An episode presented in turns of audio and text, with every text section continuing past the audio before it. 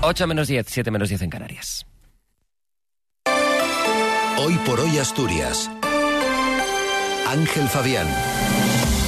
Buenos días. Se disparan en estos últimos días eh, del año las infecciones por gripe y COVID. El Partido Popular defenderá mañana 168 enmiendas parciales a los presupuestos que serán aprobados con el apoyo de la izquierda y Foro. Pilar Varela será la directora general de formación profesional y Francisco Blanco presidirá SEPIDES. Ambos han sido ayer nombrados por el Consejo de Ministros.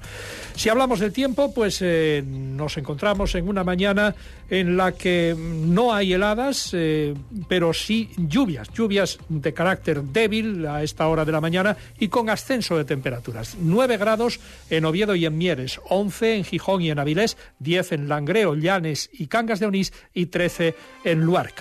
Para hoy se prevén lluvias y chubascos que irán remitiendo a lo largo de la tarde, brumas y bancos de niebla matinales en la cordillera, temperaturas máximas sin cambios o en descenso y heladas débiles en cumbres, eh, viento flojo variable con predominio del oeste en el litoral y de la componente sur en el interior. Mañana se abrirán grandes claros, como el sábado, cuando subirán las temperaturas máximas y bajarán las mínimas. El domingo puede llover algo por la mañana. Martín Valle nos acompaña en la técnica. Regala un pantalón de montaña Ternua por solo 79,99 euros.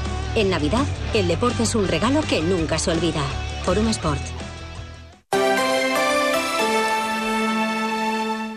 Son las 8 menos 8 minutos de la mañana. Se disparan los casos de gripe y COVID en estos últimos días del año, con un fuerte incremento de las consultas en las urgencias. En las de Luca han llegado a ser atendidas 503 personas en un solo día, un récord absoluto para un solo día desde la creación del hospital. La gripe representa aproximadamente la mitad de los casos, aunque también se ha comprobado que la COVID va en aumento en determinados sectores de la población. Mario Margolles es el director del Servicio de Vigilancia Epidemiológica. Ahora mismo el virus circulante que más se detecta es gripe, gripe A, en concreto. A la par, eh, se está observando también una mayor circulación del coronavirus, del COVID. La mayoría de los casos de COVID que estamos detectando son relativamente leves, ¿eh? en algún caso alguna persona mayor con algún tipo de eh, enfermedad previa y demás puede complicarse un poco, pero la mayoría eh, son leves debido a la vacunación reciente o de los años anteriores. La Consejería de Salud ha decidido prolongar la campaña de vacunación de la gripe y la COVID para todos los grupos de riesgo. También se pide a quienes tienen síntomas tales como tos, congestión nasal o estornudos que usen mascarilla en los espacios cerrados poco ventilados. La Junta General del Principado va a celebrar mañana el pleno en el que van a ser aprobadas, eh, aprobados definitivamente los presupuestos generales del Principado para el año 2024, con unas cuentas que suman 6.348 millones de euros. Serán aprobados por amplia mayoría absoluta, PSOE, Izquierda Unida y los dos diputados del Grupo Mixto. El Partido Popular ha registrado 168 enmiendas parciales a los presupuestos del Principado. Afectan a unos 55 millones de euros con la idea general de impulsar la actividad económica y el empleo.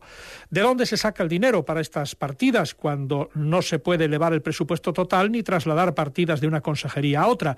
El diputado popular Luis Venta no precisa eso, pero señala algunos gastos que considera superfluos o rebaja partidas que no suelen ser ejecutadas en su totalidad. Hay partidas pues de, empresas públicas donde creemos que se pueden eh, prescindir de ellas. Eh, hay partidas de, gastos, eh, por ejemplo, de trabajos de investigación que en realidad o se quedan sin ejecutar o son para trabajos, bueno, podría daros un ejemplo, trabajos de investigación para, por ejemplo, un tema que digamos, con el que trabajo casi a diario, ¿no? Del Lobo, donde se pagan, pues no lo sé, 20.000 euros para un trabajo de ocho folios. Vox no ha presentado ni una sola enmienda parcial. El Consejo de Ministros ha nombrado ayer a Pilar Varela, directora general de formación profesional, y a Francisco Blanco, presidente de SEPIDES. Pilar Varela, exalcaldesa de Avilés, consejera de exconsejera de Servicios Sociales y exdirectora del Servicio Público de Empleo en Asturias, asume su nueva responsabilidad en el Ministerio de Educación.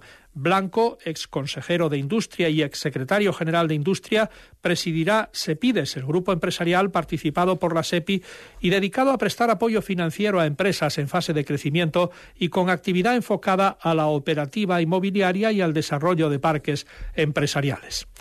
El Gobierno de Asturias inaugurará en 2024 las primeras 31 escuelas de 0 a 3 años, las ya conocidas como escuelinas autonómicas de infantil, gratuitas y con gestión directa del Principado, distribuidas en 30 concejos. La Consejería de Educación construirá 15 de estos centros en colegios públicos con espacios disponibles y abrirá otros 16 que los ayuntamientos edifican en estos momentos con cargo a las subvenciones de la convocatoria de este año del mecanismo de recuperación y resiliencia. Eh, Lidia Espina presentó ayer el mapa de este proyecto incluido en el presupuesto para 2024. 15 eh, autonómicas que nosotros ya a partir de, del mes de enero empezaremos ya a, construir y habilitar. Y hay otras 16 que asumimos son las que ahora mismo están en fase de construcción por parte de los ayuntamientos en base a las subvenciones que nosotros les dimos que el Principado de Asturias les dio, la Consejería de Educación, este año 2023. Son fondos MRR eh, la red autonómica de 0 a 3 años empezará a funcionar en septiembre, en el inicio del curso 2023-2024, y dispondrá de un máximo de 822 plazas distribuidas en 54 unidades. El presidente Adrián Barbón destaca y reivindica la figura del militar y político asturiano Rafael del Riego como símbolo de la defensa del orden constitucional.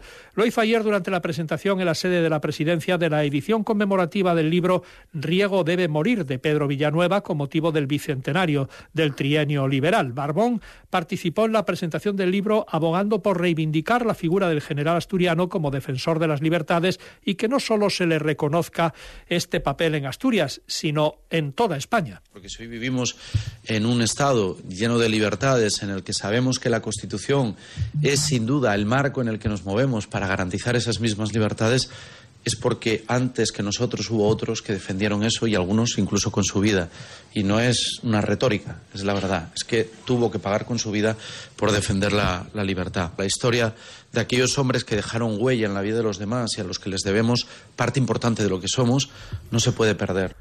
Fallece en Panes, con 87 años, quien fuera el primer alcalde de Peñamellera Baja en el periodo democrático, José Villar Bueno. Villar Bueno ejerció de alcalde del municipio de Peñamellera Baja desde 1979 a 1983 por la Unión de Centro Democrático UCD. Están escuchando hoy por hoy, son las noticias de Asturias de este 28 de diciembre. Eh, faltan ahora dos minutos para, para las 8 de la mañana.